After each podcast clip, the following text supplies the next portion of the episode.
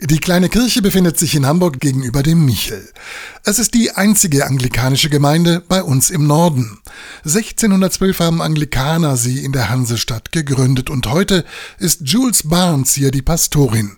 Neben einem großen Foto der Queen hat sie jetzt dort ein Kondolenzbuch ausgelegt. Wir wissen, dass ganz viele Leute in, in der ganzen Welt, ja, sie lieben die Königin.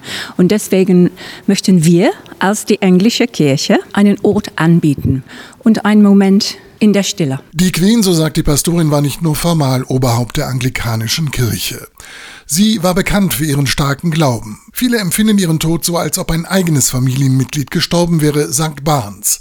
Auch sie trauert und betet für die Queen und sie sagt, Ich werde am Montag natürlich die Trauerfeier angucken, ja, einfach im Fernsehen. Aber ganz persönlich mache ich das wirklich. Und dann haben wir selbst hier am 9. Oktober ein Trauerfeier für die Königin. Leute können die Gefühle hierher bringen und was damit machen. Zu dieser Trauerfeier am 9. Oktober müssen sich die Teilnehmer vorher anmelden.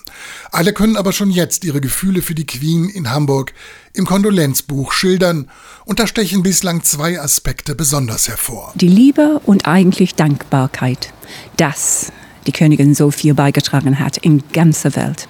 Dankbarkeit und auch Hoffnung. Verschiedene deutsche und internationale Sender übertragen am Montag das Staatsbegräbnis der Queen aus London live im Fernsehen.